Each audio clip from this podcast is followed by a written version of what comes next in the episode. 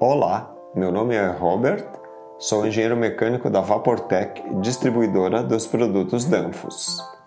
Vamos apresentar a aplicação e a instalação do pressostato RT200, código Danfoss 017 523 766.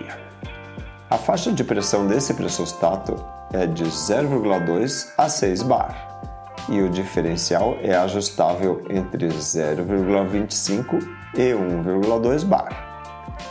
Ele é utilizado para controlar ou monitorar pressão de fluidos até o limite de pressão de 22 bar.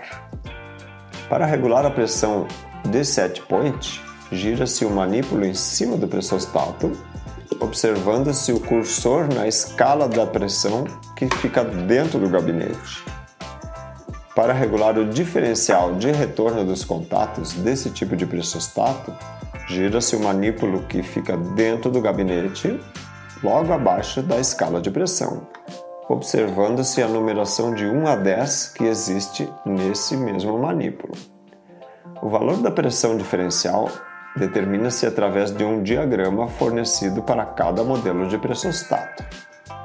A ligação do cabo elétrico é feita pela lateral onde existem dois prensa-cabos PG 13.5.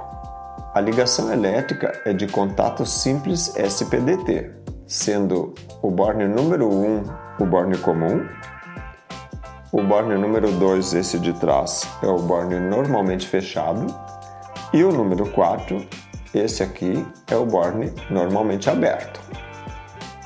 A conexão de pressão é de 3 oitavos e é feita por baixo.